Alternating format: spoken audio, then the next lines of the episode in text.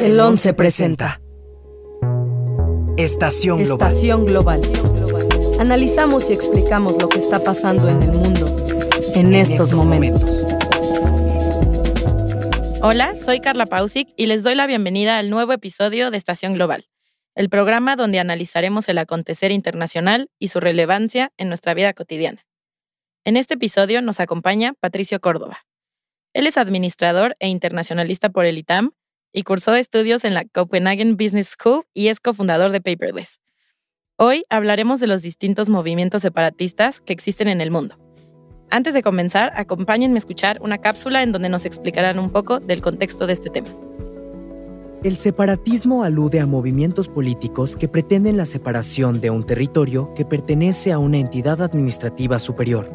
Habitualmente, quienes buscan la independencia asumen una identidad diferente del resto y por ello buscan fundar un nuevo país nacionalmente homogéneo.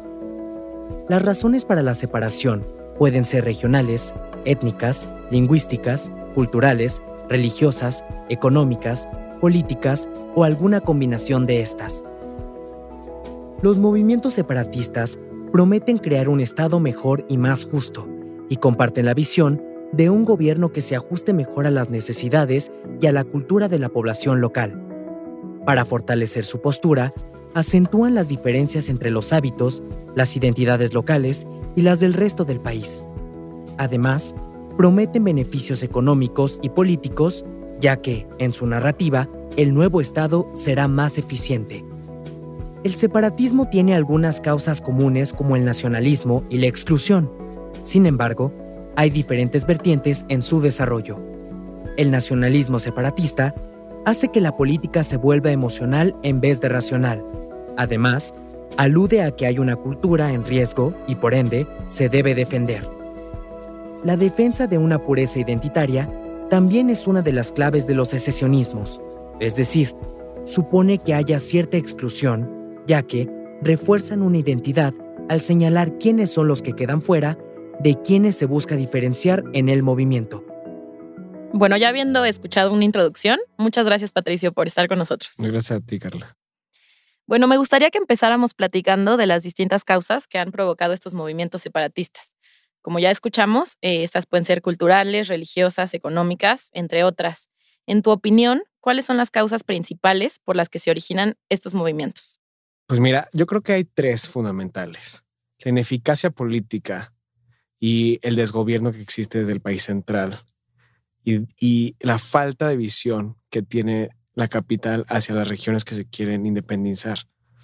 No, la, ventaja y desventaja económica que le dan estas, a estas regiones desde, desde la capital también es un factor a considerar. Y por último, yo creo que es el más importante, es esta actitud centralizadora que tienen los países.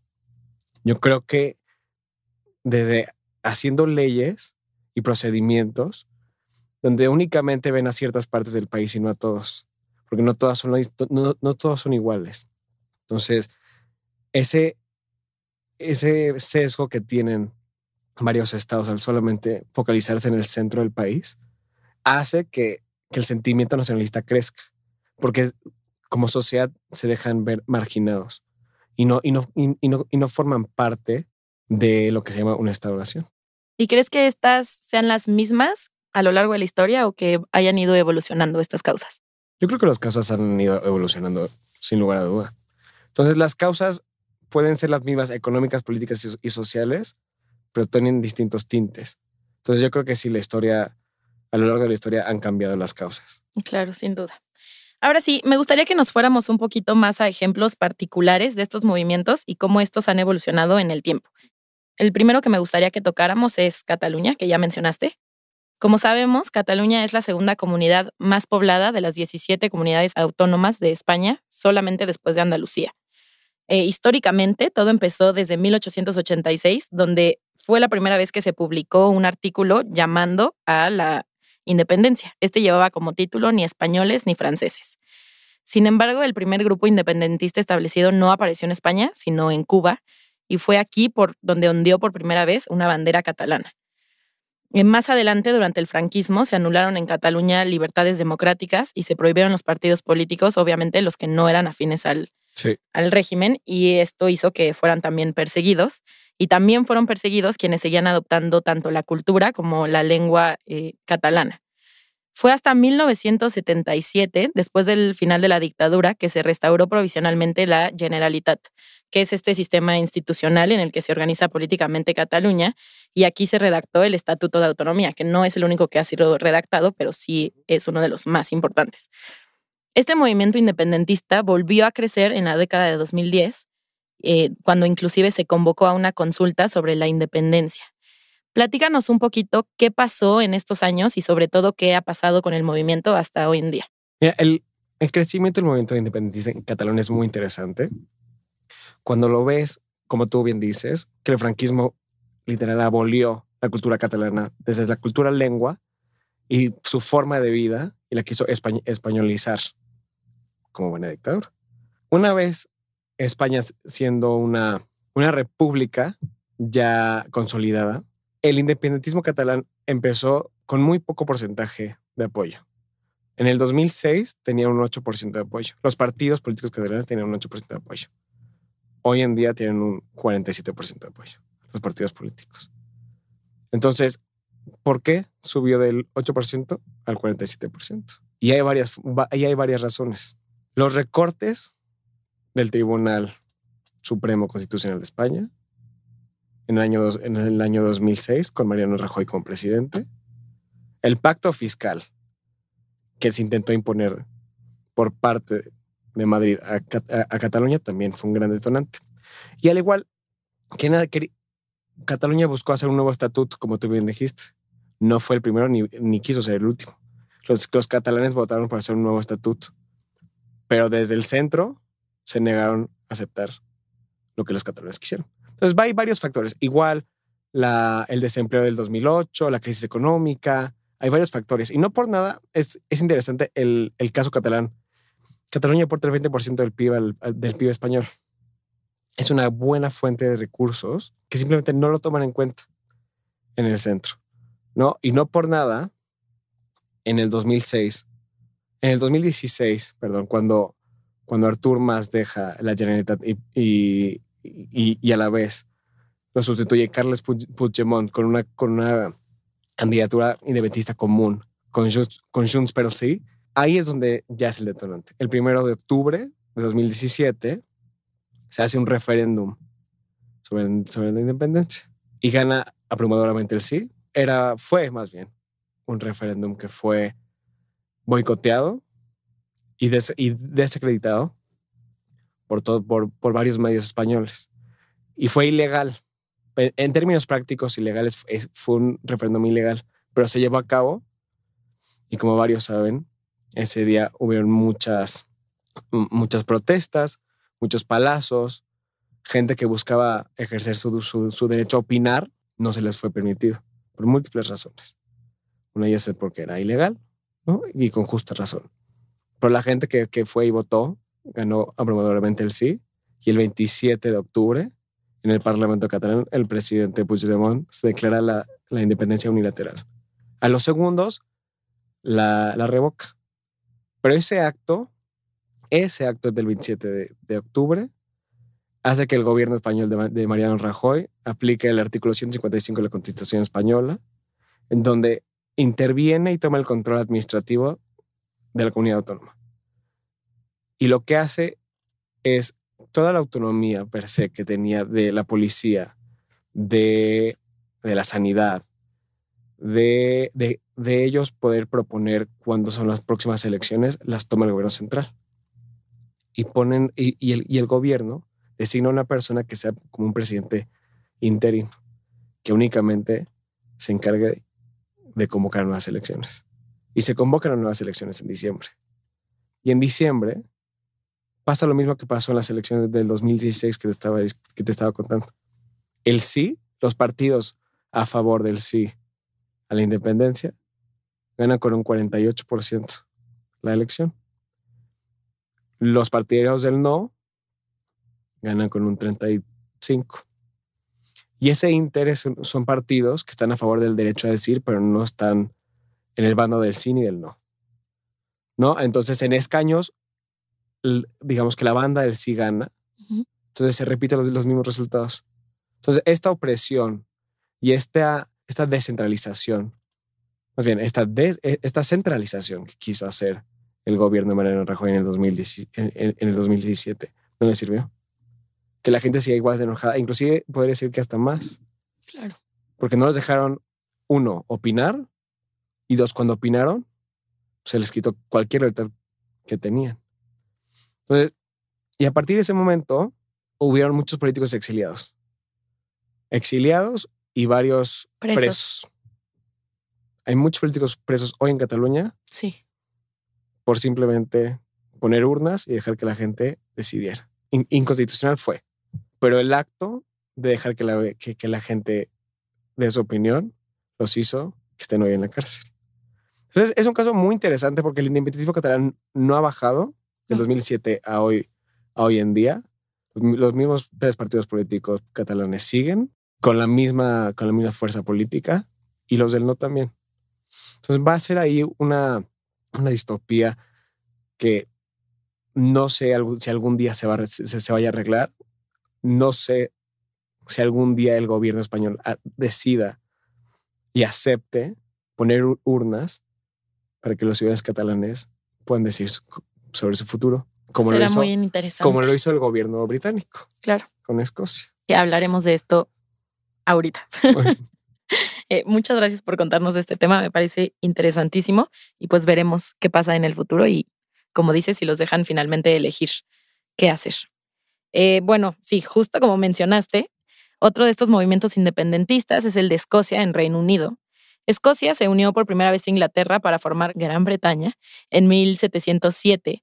Sin embargo, fue hasta el siglo XIX que apareció un movimiento por el autogobierno, que en realidad lo que buscaban era únicamente como la devolución del control sobre temas más locales, como fuera la educación, el medio ambiente, entre otros.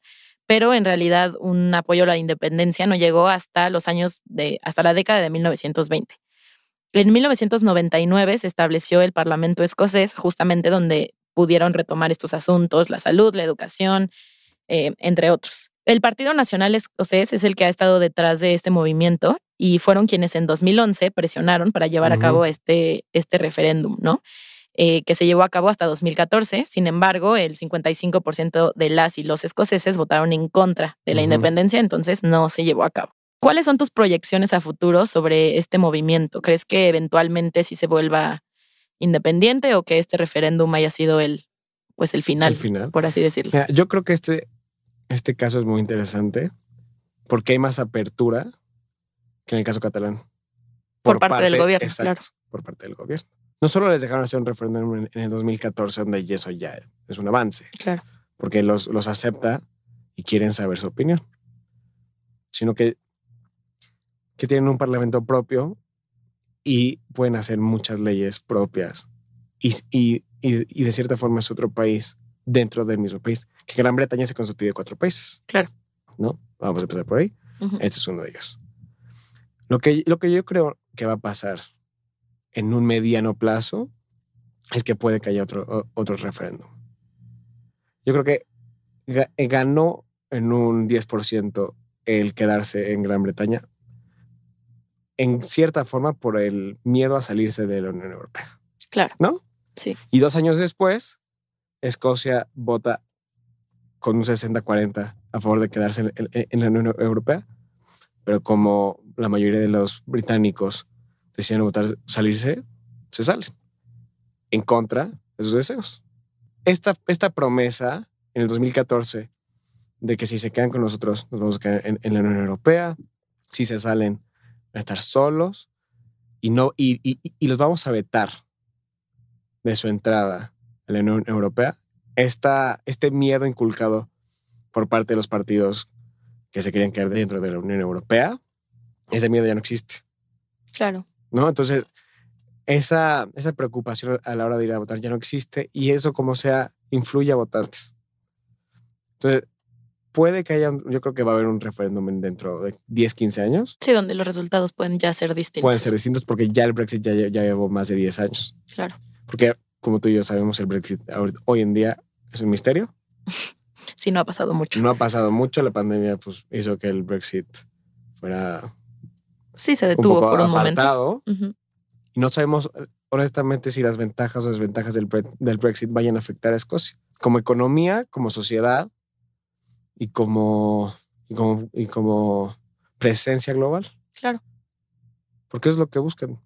Sí, finalmente ser más presentes. Sí. Entonces yo creo que sí va a haber que...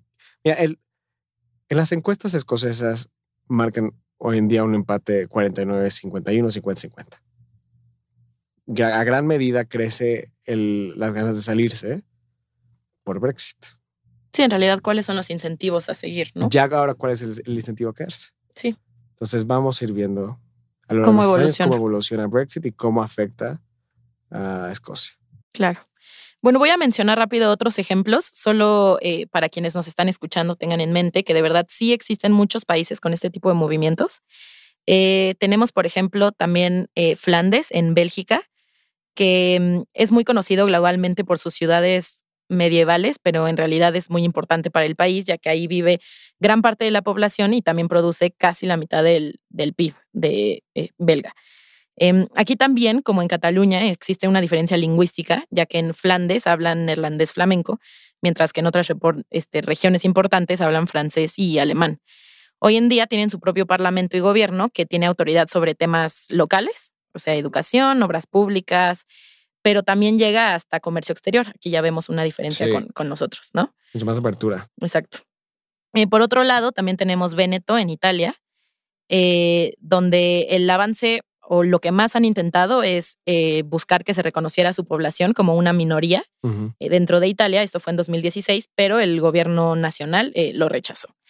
Em, Este movimiento separatista es conocido porque ha tenido varios enfrentamientos con las autoridades italianas eh, y han sido encarcelados inclusive bajo cargos de terrorismo y han sido acusados de ser un grupo paramilitar. Entonces también podemos ver que es un poco más extremista que en otros casos. Ujú. Y finalmente tenemos el caso de Quebec en Canadá. Em, Quebec fue reconocida en 2006 por el Parlamento canadiense como una nación dentro de Canadá, pero este es un concepto social y cultural. En realidad no tiene ninguna relevancia o ningún significado legal, solo es como para que ellos sepan que son una nación independiente, ¿no? Em, ellos también han tenido, han tenido varios referéndums. El primero se dio en 1980, donde los independentistas obtuvieron el 40.5 de los votos, y después hubo otro en 1995, donde obtuvieron el 49.6 eh, de los votos. Exacto.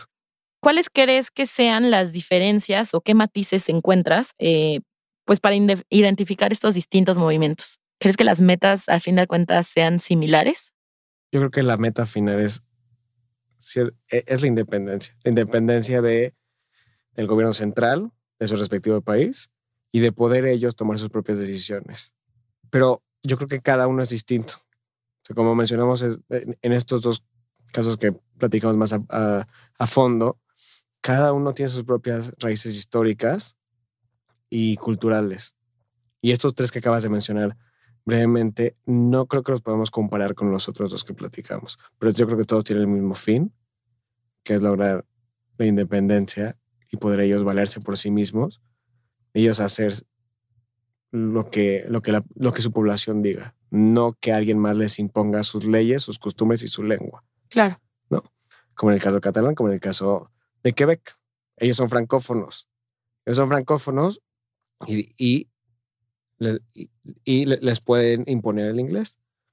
Como en Flandes, donde ellos hablan Flamenco. flamenco, no les van a imponer el francés. Sí, claro. ¿Me explico? Entonces, yo creo que quieren esa libertad, la libertad de poder ellos decir, hablar y sentir como ellos quieran. Claro. Y finalmente, ¿de qué crees que dependa que alguno de estos movimientos sí pueda al final lograr su ¿Objetivo? propósito? Sí, Es que es muy difícil. De la libertad y de, de la libertad que te dé el gobierno central claro. para poder tú, las urnas, y dejar que, que los ciudadanos voten. Pero eso no está fácil. ¿No? Porque no... O tú dime si hay hoy en día un gobierno que tú crees que pueda aceptar poner urnas en un estado que quiere independizarse de ti y puede que sí gane. Yo creo que los incentivos son bajos porque, por ejemplo, como mencionaste en el caso catalán y vimos en el caso de Flandes, pues son grandes aportadores a la economía nacional. Exacto. Y también vive gran parte de su población. Eh, en Canadá, Quebec es la parte que atrae más turistas, por ejemplo. Em, sí, yo creo que los incentivos de los gobiernos centrales son bajos, pero finalmente, pues también sí han aceptado que existan estas urnas, simplemente no han obtenido el, el sí absoluto. Entonces Ah, veamos exacto. qué pasa si se llega a dar este caso. Exacto. Mira, y, y, y sí han habido casos ¿eh? a lo largo de la historia, como Francia poniendo urnas en sus Antillas, viendo si ellos se quieren inde- independizar, Dinamarca con Groenlandia. O sea, sí han habido casos donde estados ponen sus urnas, pero yo creo, desde, desde mi perspectiva, que las ponen cuando ellos saben que les va a ganar. Claro. Cuando, cuando, el, cuando el clima social está más relajado y más, más nacionalista, no cuando hay tanta eh, incertidumbre y tanta apatía por el gobierno y por la situación actual, Claro. ¿no? Muchas gracias. Eh, ¿Hay algo más que quieras agregar para terminar? Solo agradecerte de, verte, de, de haberme invitado a este podcast y poder platicar contigo. Muchas gracias por acompañarnos a este episodio y gracias a nuestro invitado por habernos acompañado en esta emisión de Estación Global. Les recordamos seguirnos en nuestras redes sociales en Facebook, Twitter e Instagram como arroba canal 11 TV y escucharnos también por las plataformas de Spotify, Apple Podcast y iHeartRadio. Hasta la próxima.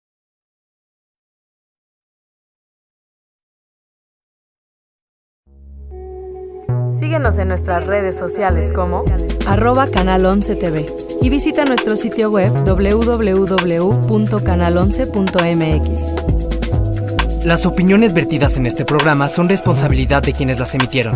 El 11 las ha incluido en apoyo a la libertad de expresión y el respeto a la puridad. El 11 presentó. Estación Global. Coordinación de producción, Daniel Acuario y Moisés Romero. diseño sonoro y postproducción de Franco González. Con una investigación de Rodrigo Gutiérrez.